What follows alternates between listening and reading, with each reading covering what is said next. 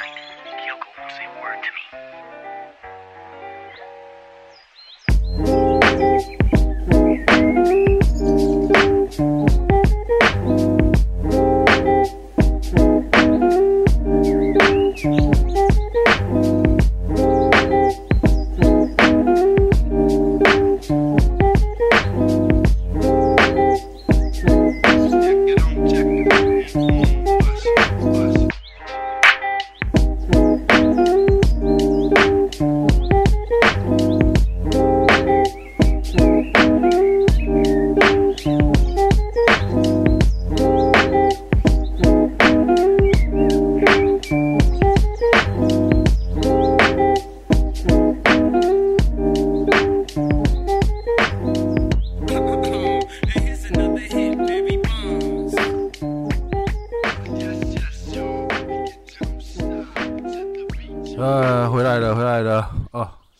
可以了哦，oh, 好，嗯，对，喝个水，喝个水。好，那我们接下来就是讲那个关于忧郁症患者的一些问题。那我我就是就是我知道你是一个，你算是属于重度症状忧郁症患者吗？中中中中度，就是反正是中中上，就是偏高那样子就对了。那我们知道忧郁症患者的症状就是就是有什么，比如说情绪低落啊，失去兴趣啊。或者什么无价值感或罪恶感，就是巴拉布拉布拉之类的。那你觉得，啊，忧郁症患者对于自己的原生家庭有关联吗？还是你觉得是来自于自己的人际关系？嗯，我第一次去看医生的时候，其实医生他会做很多方面性的，就是去询问你。嗯像我在他那边，我就知道了有一种叫做心理性的忧郁症，哦、另外一种叫做生理性的忧郁症。嗯、心理性的忧郁症呢，它可能就是受到了重大的刺激，哦、或者是说像那种可能被性侵、被那个暴力对待的那一种，嗯、那个基本上都算是心理性的。嗯那像我呢，我是那个生理型的忧郁症。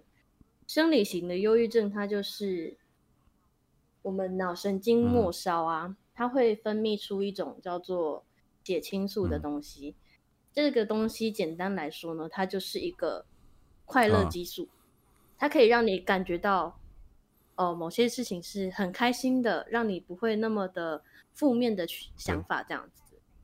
在每一个人。身上都会有这样子的，就是系统去控制你的情绪起伏。嗯、但是我自己的呢，它就萎缩了，嗯、还不知道是什么原因造成它萎缩。然后再加上，因为它没有办法生产血清素了嘛，嗯、我就开始渐渐的心情低落。加上我从小就一直被否定，哦、我在我的。原生家庭里面，比如说我喜欢唱歌，我喜欢跳舞，我妈我妈妈就跟你讲说，哦，这些就是没有办法让你之后得到温饱，没有办法赚钱，然后我就只好一直压下来。到国小、国中、高中的每一个音乐老师都有跟我妈提过说，哎，你女儿很有音乐天赋，你要不要让她来学音乐？然后我妈说不要不要不要，那个会饿死人。嗯、然后后来我到国中之后，我就开始学画画，因为我也没事干，我也不想读书。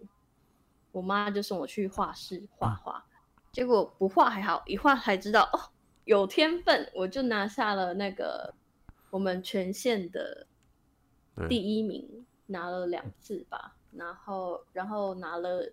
不知道几次的第二名，嗯、然后，嗯，那个是全国学生美展，国就是全国的人一起比赛，哦、一直到，嗯，一直到高中，我还拿到了全国的入围奖，它也是一个奖项啦。对，就是有入围。如果真的要算下来排名的话，大概是全国的第十一还是十二？嗯，对，然后，但是。我国中升高中的时候，我是可以保送的。我那时候是读民雄国中嘛，你可能不知道在嘉义，嗯，然后我可以，呃，然后我可以升那个家商的广告设计，嗯，然后中华艺术学院那边也给我寄来，就是高雄的中华艺术学院，哦，他们也寄来那个免试入学，就是直接保送的意思，嗯，就是人去面试，啊，所以你妈都不不让你去读这样子，还是你自己？对他，他说他学美术，学美术出来，纯美术出来有出路吗？嗯、所以他也不让我去读。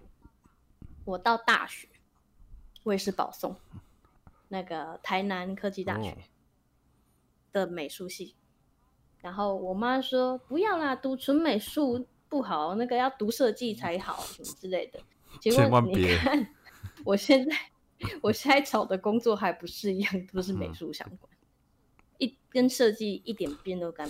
读设计其实也不是说不好啊，只是说读设计真的呃蛮累的，而且因为设计跟艺术美术不一样，因为设计对对啊，因为美术是一个啊、呃、你自己看的爽哦，就是就是就好了，但是设计是设计给人家看的，嗯、就不一样。对没错，完全。然后我觉得，所以我那时候就我觉得，我觉得以前的父母亲就是，呃，我我觉得对于小孩子的话，可以不要这么的苛刻，就是，嗯，即便你不喜欢好了，我觉得还是要给小孩子有自己的空间，嗯、而且，嗯，应该说不要不要去反对他。但是也不要不支持他，就是你不要，你也你也不能呈现说，嗯、哦，我我不会去特别支持你，但我也不会反对你那样子，这样子模棱两可的态度也是会造成小孩子觉得哦，你还是不支持他，不不想要认同他所做的事情一样。因为我我自己的家庭就是这样，就是我爸妈都是呈现在，呃，就是。像我以前是跳舞，然后我很努力，我那时候跳舞很努力去跳，然后我也付学费，什么都自己来，嗯、但是我也没有就是怎么说感受到家里的人对我的支持或不支持，他他们很放纵，没错，但是但是我觉得你什么都不说，反而才让我最怎么最难受的，对。因为我，呃，我们家就是讲太多，对，对，就是就是每个人的状况都不一样，哎，然后我觉得真的啦，就是对于对于小孩子，我觉得我觉得我觉得现在每个家长啊，什么呃，小孩子想要去做什么，你让他去做就好，反正他知道这东西没办法吃饭，或者是他真的做到后来，呃，没办法承，就是怎么说？没办法承受，那就代表这不是他最喜欢的东西。对，应该说，因为我本身就是教育工作者嘛，对我对于小孩子的态度就是，我不在乎你的课业，嗯、但是我在乎你有没有找到你自己的兴趣，并且专一的、专注的去完成它，去朝着它。更精进，对这是我的信念啊！没我对孩子的信念。因为有时候，有时候你如果没有这样子的话，对会真的会让小孩子受到蛮多心理上的，是无形中的那个啦负担啦。然后长大之后就开始，我说真的，你过于关心呢对不对，过于疏忽呢也不对。现在父母好没有错，但是你做，你既然都要当父母，那这些。责任就是你该承受的，嗯、对，你既然要当父母，那这些东西你就是该承受。我觉得还是跟原生家庭的相处有关系啦，因为我爸常常就跟我讲说，我现在是在跟你讲道理，我们是一个民主的家庭，民主的卡曾先把我打个半死之后，然后跟我讲说，我们是民主的家庭，是很莫名其妙。你知道我，呃，也不能算莫名其妙，是我自己白目啦。嗯 我曾经就是爬树，嗯、因为我看到那个斑鸠的幼鸟掉下来，嗯、我想要把它放回树上。嗯、以前的国小课桌椅还是那种那个单人的那个嘛，然后旁边有圆柱的。嗯、我你还记得吗？我知道，我知道。对，我就叠了两个桌子，爬上去，然后再往上爬，然后校长在下面说：“太看来，太危险了，下来！”然后就抓我的脚，然后就觉得很烦。嗯、我就只是要把鸟放回去，我爬树也不是一天两天的事情，不要抓我脚，你不要弄我。然后我就踹了校长的头，我爸妈被就就就被叫到学校了。然后我最终是有把那只鸟放回去了。只是那个母鸟一直飞过来咬我的头，就很烦。然后校长又在下面拉我的脚。对啦，的的确这种东西是算蛮危险的啊。但是我觉得有时候给小孩子自己一点危险的空间，他自己下次摔倒就知道，哦，这东西他妈很危险，下次不敢了那样子。哎、欸，在我们学校就是打石膏的小孩那么多，不差。对啊，对啊。不过，我觉得我在做对的事情，但是你们在。各种的用各种的理由来跟我讲说，就是很就是去干扰你了，对啊。那你对你应该让我去试一试。嗯、我如果真的放不上去，我就会下来求助或什么的。嗯、但是我觉得我可以，因为我常常在爬树，嗯、然后回家就被 打，疯狂的打。然后我爸是那种，你打了之后你哭也不对，他会说你不要哭得像小媳妇一样。然后你打了不哭也不对，现在是都不会痛了，是不是？嗯、看来是我打的不够用力。拿拿手打你，藤条吗？嗯，都有哎、欸，皮带啊，啊竹竹条啊，然后最夸张的是那个，你知道橘白相间的那种很粗的水管、呃、我我知道，我知道，那个我知道。对，甩过来我整个人飞。嗯、其实我知道，我知道，就是。嗯、呃，我一直觉得啊，就是在乡下，就是、嗯、呃中部、中部以南，嗯，都包括中部。嗯、其实我发现，嗯，教育问题啊，真的是中南部最大的一个问题。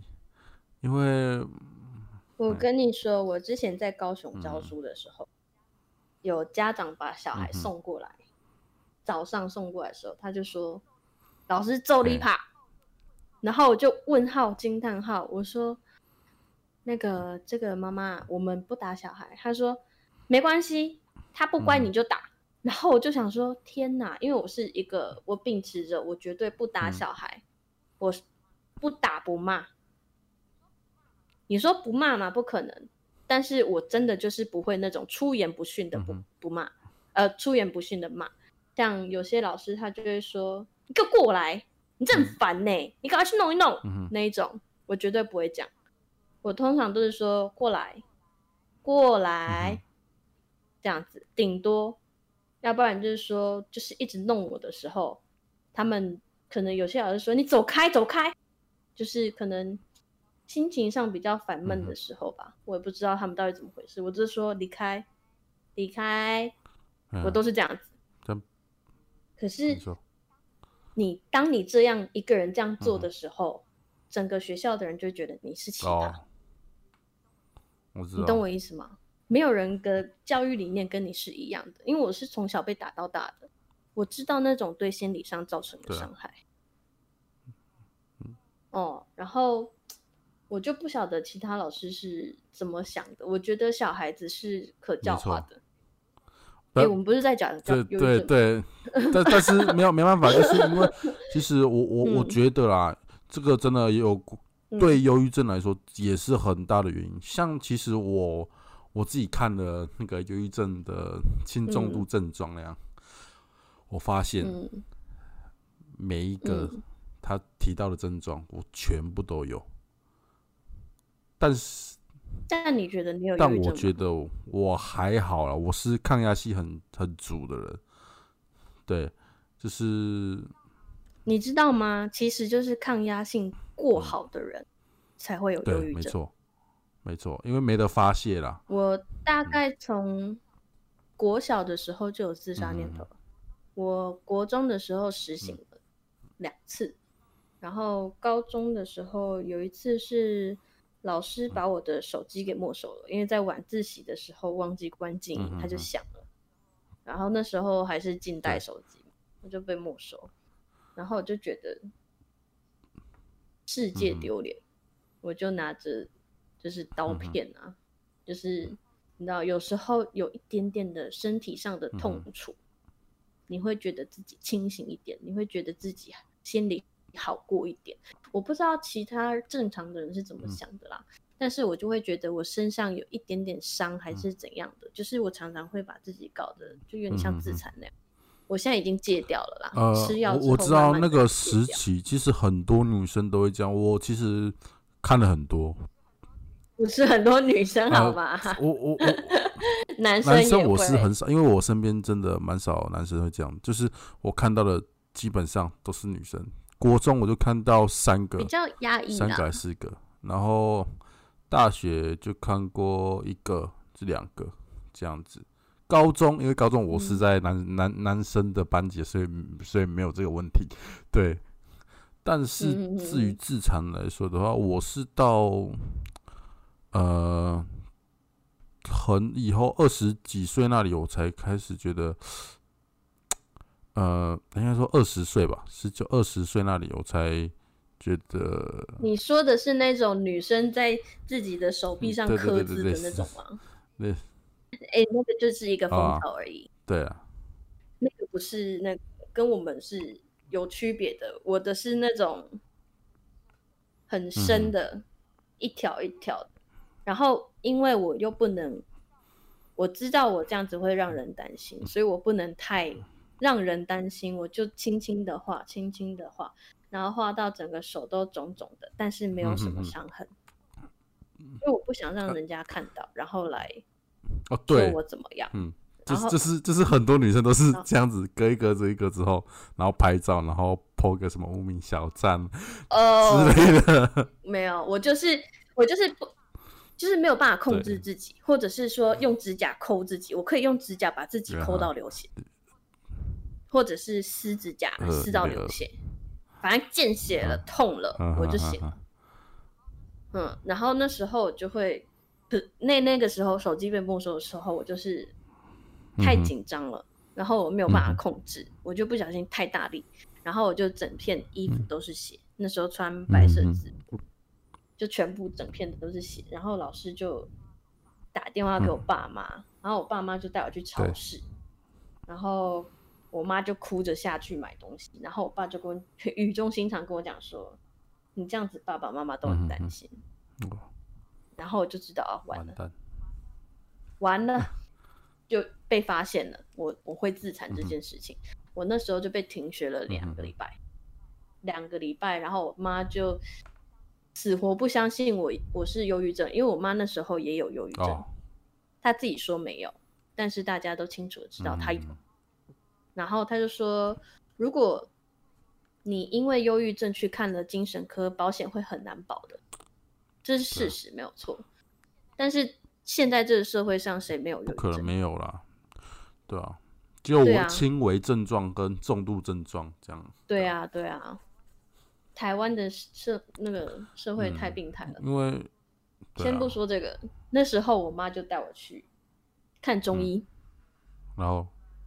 中医可以治忧郁症。我那时候吃了一年多的药，嗯、对，我经期调好了。他说，就是我为了我，我那时候为了不要再吃药，我就跟我妈讲说：“哦，我觉得我心情好很多了。嗯”高中的时候，对。然后，因为我姐跟我妹她们都是成绩很好的人。然后我是那种不太会读书的，保送了你也不让我去，所以我那时候心理压力非常大。你想想看，我姐她考统测，嗯、她是资讯的，她的数学考了满级分。嗯、我妹是考丙类的，就是那个生物医学的。嗯他的数学考了差一题满积分，哇，这是那个高材生的素质啊！对对对对，然后他们两个都是自优班毕业的，就我不是。然后我爸那时候是 S 型分班，嗯、就是把成绩好的跟不好的 S 型分。嗯。然后我刚好是我们班成绩好的前五名，嗯、我第一学期都是前五名。然后我回家，我我考了九间的国中，嗯、只有一间没有上自由班。然后我就跟我爸讲说：“爸，我想去读某某女中，私立的。”然后我爸就说。很贵，你自己付钱啊。所以他们就选了那一间我唯一没有考上语文、数理双资优的国中，嗯、国立国中。然后我那时候只只差前面三个名额，我就上自由班了。考完发呃发完成绩当天我回家，我被我爸踹去撞电视。他说：“你知道你没有考上自由班，让我觉得很丢脸，我面子都要被你丢到地上。”我的天！哪有人会这样对自己小孩？我我我就是在这种家庭上家庭下长大的。嗯、然后后来我记得我大学的时候，因为我的猫，我带它就是回来台北外婆家玩，嗯、然后他就不小心把那个抽油烟机踹坏了。嗯、然后我就因为我。一直都非常的紧绷，我这之间我从来都没有去看过医生，非常的紧绷，就好像绷紧的弦，你稍微刀子一碰就断的那一种，然后那时候就瞬间断掉，我就把自己反锁在房间，然后我爸妈就上来就说开门，啊弄坏的东西怎样怎样，然后就在门口大吼大骂这样。然后就死活不开门，嗯、我爸就去楼下拿了备用钥匙上来，嗯、门打开，噼里啪啦就一顿骂，完全没有关心的感觉。然后我就觉得，对，完全没有先关心你，然后我就觉得很崩溃，然后我就开始自闭，嗯、我就不讲话，就是缩在墙角不讲话。然后我爸就说：“你扮这样子给谁看？”嗯、然后我妈就说：“你起来，你起来。”然后我就说：“你走开。”然后我就把我妈推倒在旁边，然后我妈就，我还我很记得，我妈那时候就很撕心裂肺的跟我吼了一声，说我到底做错了什么，要你这样子对我。嗯、那时候已经大学了，哦、所以前面那些事情都已经发生，好奇啊，我就也站起来，嗯、对我就已已经弦已经断了，我就已经失去理智了，嗯、我也不不想要就是。在看谁脸色什么之类，嗯、我就说你什么都做错了，嗯、你错了，你什么都错了。然后我妈就大哭，然后我爸上来就一巴掌，他说哪有哪有小孩这样跟妈妈自己妈妈讲话的？嗯、对啊，反正就是我自己的生理因素，再加上原生家庭的因素啦，嗯、所以就是我很不能承受打击。所以，当我自己决定，呃，我要飞澳洲，我一毕业就飞澳洲，嗯、我觉得我放飞了自我，我觉得我靠我自己的努力养活我自己，我还能存一笔小小的钱，我觉得很开心。那是我度过最自由的时光。那你有？那你觉得你有获得改善吗？就是飞去澳洲，然后看医生之后。我飞去澳洲之后，我整个人就是放开了嘛。嗯、我就想说，哦，那时候的教授还约谈我，他说：“你这么个性这么内向的人，你哪有可能内向啊？” 我跟你讲，你认识的我是我去澳洲一段时间的我。我那时候在大学的时候，嗯、因为我后来转校了。所以我在新的学校，我几乎都是不讲话的。我就是那种永远最早到学校，哦、然后我不用考期末考，哦、因为成绩已经过了。哦、对，然后那时候教授他就很担心我，他说：“你确定自己要去吗？”我说：“我对，对我要去，因为我的好姐妹在澳洲。嗯”他说：“我需要去见见世界。嗯”然后后来我去找了我之前的学校的系主任，我们系主任就跟我讲说。我觉得很好啊，换个环境非常好。那你希望你去澳洲得到的是什么？嗯、我就说自由。然后他就说：“那我们就先不讲存钱的问题。”教授就跟我讲一句话，他说：“人脉很重要。如果你真的到了澳洲，我希望你可以好好的拓展人脉。嗯、所以我就认识了超多人，我就去那边直接放飞自我。你我觉得哎、欸，这人有趣，我就跟你聊天。然后到了另外我，因为我们那时候都是一群台湾人，嗯、一群台湾人这样，我就到处认识人。你就会发现，哎、欸，怎么四周的人全部都认识 Rosie 这个人？其实。有你那时有发现吗？他们大家都认识罗西。哎、欸，那个罗西哦，罗西呀，哦，哦哦哦，早班的前认识你。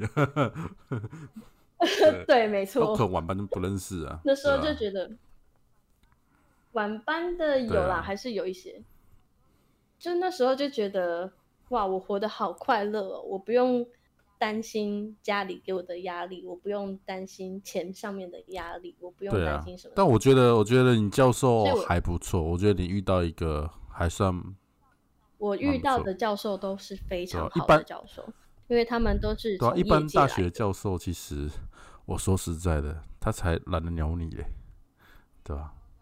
这时候就要好好宣传我的母校，我是高凤技术，哎、欸，高凤技术学院。他后来改成高凤数位内容，哦，所以他还是学院这样。然后，对，但他倒了。哦哦哦、那那那其实也不用宣传了啦。我们，呃，不是啦，我要宣扬我们学生啊，我们的学生都是非常好的学生，哦、因为我们的教授都是非常好的教授，他们都是从业界拉过来的，嗯、他们不是那种学术学术出来的。其实有没有发现到就是？呃，越好的教授，越好的学校，就是嗯，就是好的教授，好的学校，通常都不会太有什么，嗯、对，呃，像我妹他们学院，就是他们的，他们的那叫什么理理科大楼的、反正就理科的，他们的教授就非常的，嗯，古板嘛，还是怎样？嗯你也知道，就是有些学校它是比较古老的学校，对，对他们就会比较有那种架势。但是像我们这种小学校的老师，反而跟学生就比较亲近一点，对吧？对啊，虽然我的主教授一直刁我，没有办法，因为我是组长啊，然后我又要代表学校出去那个。参加记者会都一直被刁，嗯、因为只有我们出的是可以上伸展台的、嗯、上 T 台的，我们是做那个那个走秀视频，Okay. 就是大型视频，所以我那时候就整个叼到我的组员都跟我说，可以放过我吗、嗯、？OK，那你现在觉得有对啊？怎么说？对啊，改善吗？那样子，真的。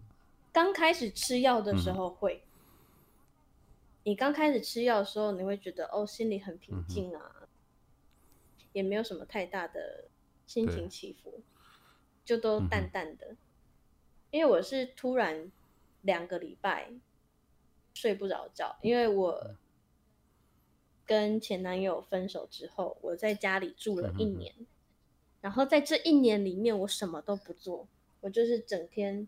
坐在躺椅上面打游戏，然后我爸我妈跟我讲话，我都不会回答，哦、因为我不想讲话。嗯、然后这就是很典型的忧郁症症状。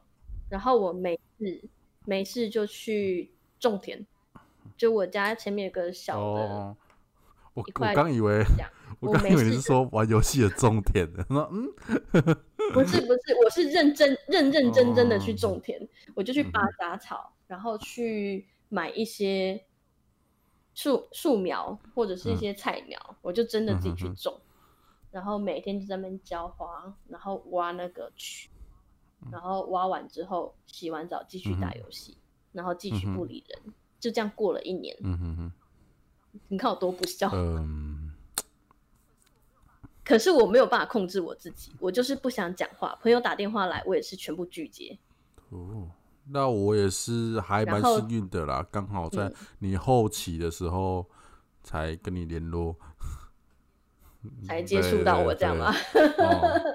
至少我还接了你电话。那我算是 哦，感恩戴德，真的是大恩大德哦，要不然我找不到人做继续做这个节目哦。没有啦，后来可是后来啊，我发现吃的药，嗯、当你安眠药越吃越重的时候，嗯、我换到后来有一个叫柔拍的，拍它是对，它是那种助眠的，嗯、但是有嗯二十 percent 的人会有梦游的症状，嗯、那好死不死，我就是那个二十 percent 的人。哦我吃了之后呢，我会不能控制自己的打电话，讲、啊、了什么，隔天直接断片。所以，所以有人有接到你的电话啊？他有啊啊啊！不是，那重点是他。我隔天起来翻那个我的 line 的时候就，哎，我有打给你吗？他说有啊，你昨天讲了一堆。我说我讲什么？他说就讲一些有的没的拉类啊。不是啊，重点是。你说的话是清楚的吗？还是只是就是一般是说说梦话的，就是啊对对对那种那种感觉？没有没有没有，是清楚的，只是我隔天醒来我忘记了。哇！不然就是我点了，我好像点了四五次的外卖吧。我点那个 Uber Eats，然后我还点特贵的东西，我点了，你知道鸡佛吗？我知道，老头啊，麻油鸡佛。嗯一份要四百，太贵了吧？我点了四五多四五次，然后隔天早上起来看到我账单，哎，怎么扣了四百多？然后我看了一下，哈，我我自己去点外卖来吃，而且我吃完还整理好我才睡觉。三小，然后我隔天起来，我完全没有记忆，你知道吗？然后还后来有一次，我跟我妹吃卤味。然后剩下的就冰在冰箱。嗯、然后我吃了药之后就去躺。对、啊，等一下，等一下，请问你现在是在梦游状态跟我来录节目的吗？没有，我还没吃药吗？还没有，我很怕。还没吃药，而且我已经换药了，了因为太严重了。嗯、然后我就就自己坐在冰箱前面，就一直吃，一直吃，一直吃。我妹说：“你是很饿哦。嗯”然后我还回答她，对啊，我觉得我好饿，然后就一直吃，一直吃，一直吃。吃完之后，我就把剩下两块米血糕放回冰箱，冰起来，刷牙睡觉。我还记得要刷牙，超厉害。然后隔天起来，我就看到冰箱，我说：“哎、欸，卤味怎么没？”然后我妹说：“你昨天自己吃掉啦。”我说：“哦，好像有这么一回事。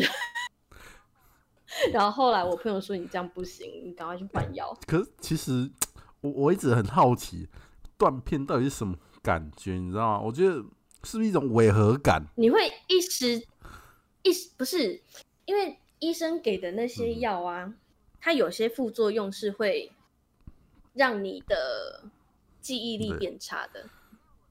你让我现在连我明天要干嘛？我明天要去看茶展。嗯然后跟朋友吃饭，然后这两件事情哦，我要用白板写在我家冰箱那边。的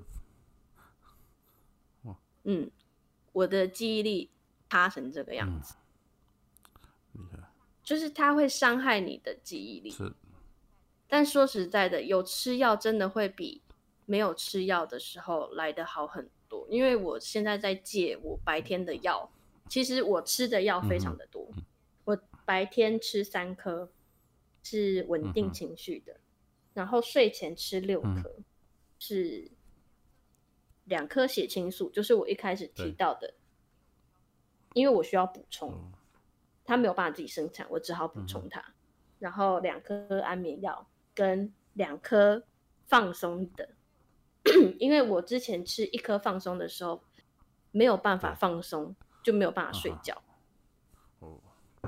所以现在增量到六颗了，是越吃越多。对，越吃越多，然后去查就发现，你就会发现你的安眠药已经从初级的安眠药往往上晋升到那个中重度的，而且你拿到中重度的时候，医生就会非常的注意你的看医生的时间。嗯、我有一次提早了一个礼拜去，他说你是下个。那个下个礼拜五看医生的，你只有提早一个礼拜。嗯”我说：“哦，因为我下礼拜有事情。”然后他就说：“好，那我早给你开一个礼拜。嗯”他不会让你多拿管制药物。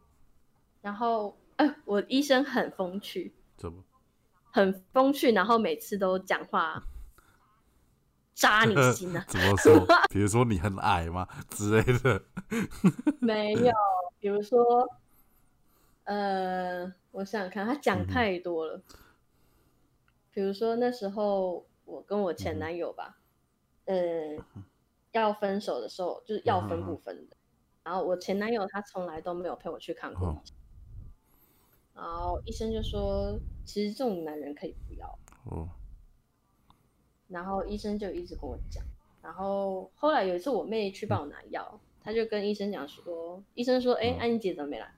我妹说，哦，那她分手了，她心情不太好。嗯、然后医生就说，哦，那很好啊，我早就跟她讲说该分手了，嗯、这就是一个转机。那那我问你，那好，你说你是你是分手之后才忧郁症才开始变得很。重，因为他其实，因为我们交往了九年多嘛，他其实是我一个很大的精神支柱，嗯、就有点像是你在温室里面被保护的好好的，嗯、突然有一天他把你的温室外面的玻璃全部打碎，嗯、然后你就发现我在一群枯草里，嗯、哼。我是一群枯草里面生唯一生长的那那一朵玫瑰花。被保护的太好了，哦、然后就有一点世界崩塌。那这样我们要 提醒现在观众，就是女性观众，就是不要太依赖男生，哦，千万不要太啊，男男生也是不要太依赖女生呐，或者是男生，对对对，靠自己比较实在，真的真的。像我现在就是完全没有想要依赖任何人。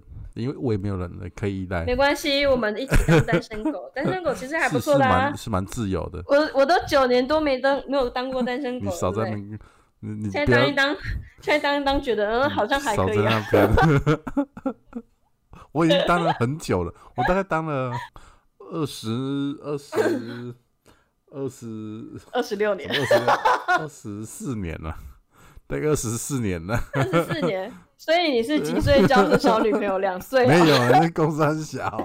我其我其实我跟你的状态是相反，我是分手之后才去澳洲的，嗯、然后对，就刚好、嗯、啊，就碰见你们那样子。那啊，不是啊，那这也是为什么会想要分手？就只是单纯的觉得变淡了吗？或者是爱理不理那样子？就这样而已吗？还是你有发现他奇怪的行为？没有啊，就是一南一北。一南一北什么意思？是你那时候在都在南部？我我在我在台北，他在哦。他说他不想再追着我跑了。哦。他想要有自己的时间跟。哦，也对啦，就其实其实也不能怪他啦。他如果放假，对，啊，因为他如果放假都来找我，我说实在，他自己的交友圈也也会慢慢缩小，因为他世界里面只有我的话。对，没错，我觉得还是不论是交往还是什么，还是要有自己个人的隐私空间啊。那你们以前有想象过就是结婚吗？嗯、有想过吗？想结婚的时候他不想，他想结婚的时候我不想。我不，我不敢去想。这么？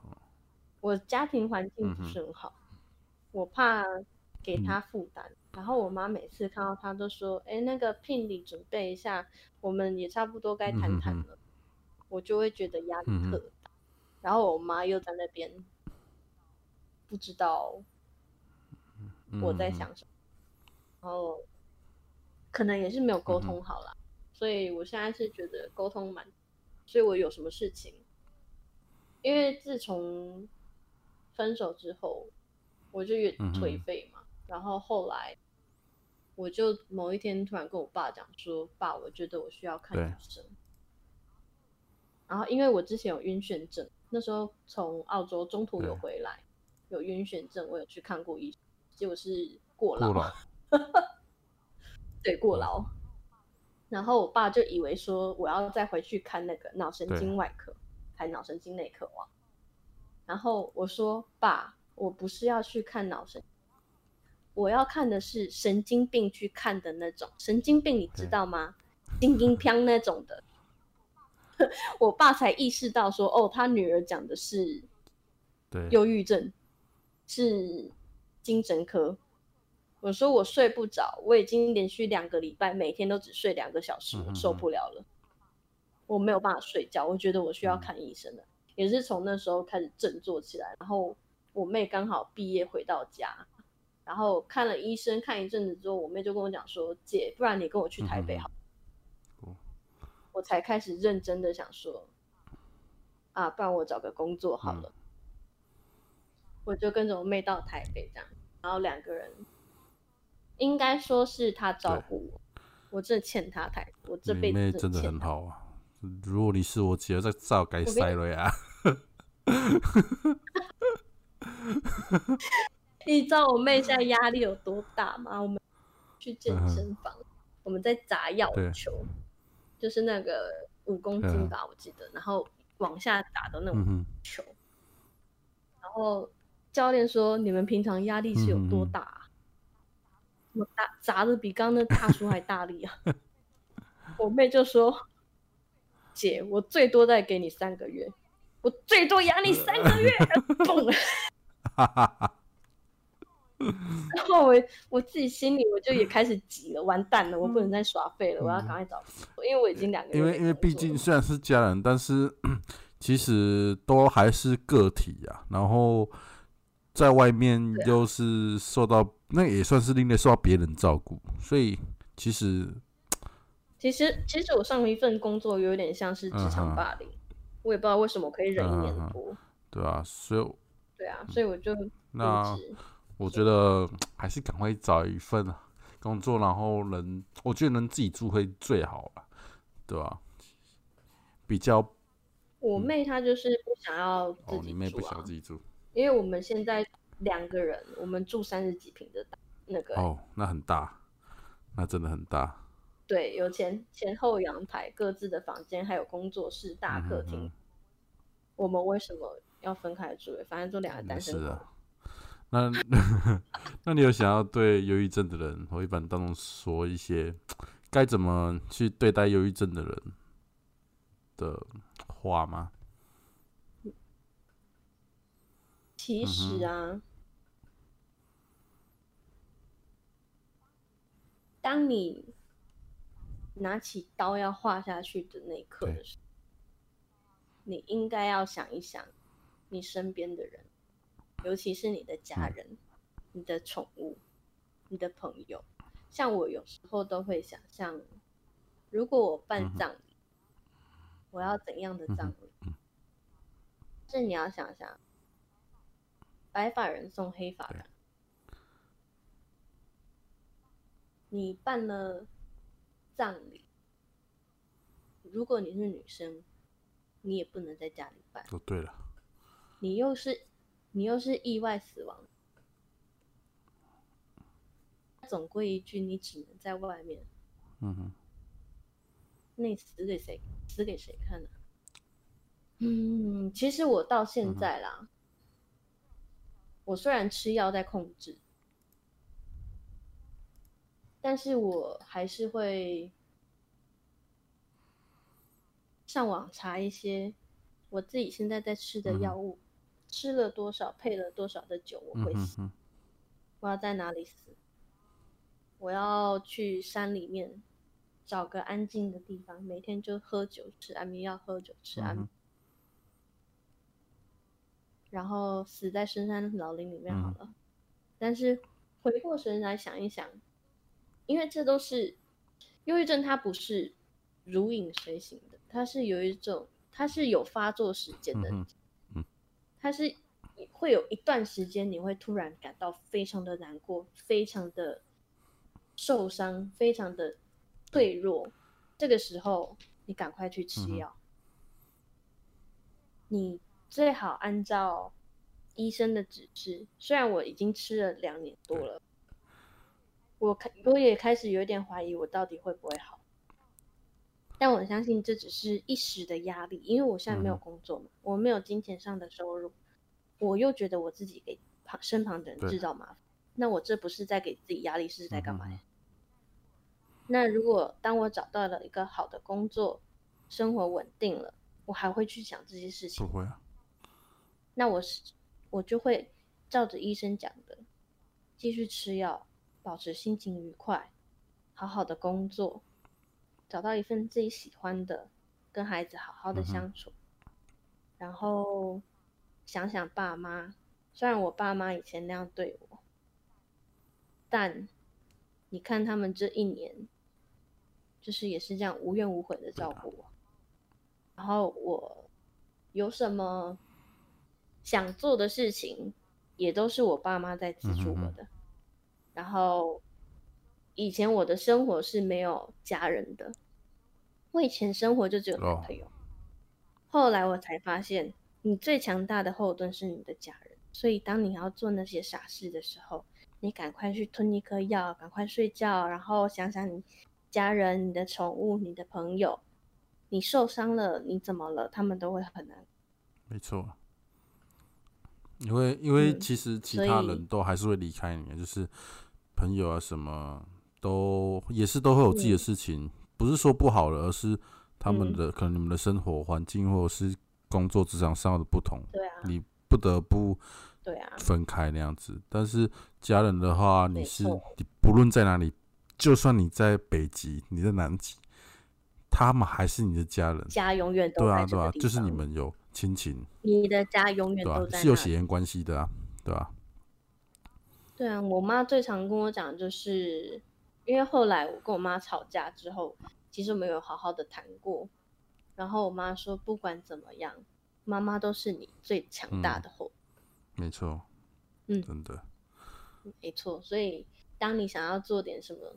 伤害自己的事情的时候，你就想想你身边有的。当然，我不是最惨的那个，我可能没有办法去体会到可能比我更惨的人。但是你要想想你身边的人事物，啊，一定会有最在意的。嗯、活着，活着没有不好。没错。有时候会想说死了更好，解脱了。嗯。但是。忧郁症的人就是会一直这样子，思绪拉扯来拉扯去。这时候，听听医生的话，嗯嗯、好好的吃个药，放松，睡觉，嗯、不要急，慢慢来。啊、没有什么事情你一急就可以做好的。真的。嗯，以上就是我想对忧郁症患者说的话。这这个单元真的是 比比。比好知性，比吓到你屎尿还要阴沉，你懂吗？就是啊、呃，很沉重，沉重，特别沉重，就是沉重，就是对啊。因为你真实的去接触到了忧郁症的人的内心，嗯、对，没错。你真正的去听到了这些故事，你会发现每一个人都会有每一个人他不同的环境造就他的忧郁症，没错。我刚开始，医生跟我说，你吃半年药就好。有些人，医生他不敢跟你保证，他说有些人吃半年就好了。嗯、我就秉持着，我相信我吃半年就会好。嗯、然后中间一度有比较好，之后又受到打击，然后又降到谷底。现在就是平平顺顺的往上了，然后因为工作的关系又降到谷底。嗯、我现在就在那个谷底。哦、人生。我有一个很要好的朋友，他跟我讲：“你要耍废的时候，你就把自己废到。当你废到不能再废的时候，你就该站起来赏自己的巴掌。”啊，对，没错。他很厉害，他是一个非常厉害的人，我非常欣赏他。好，好的，那我们两个人呢，下一在下一集会说一些有关于在澳洲认识的一些趣事。对，还蛮好笑的，很多好玩的东西。那大家请期待下一集喽，拜拜。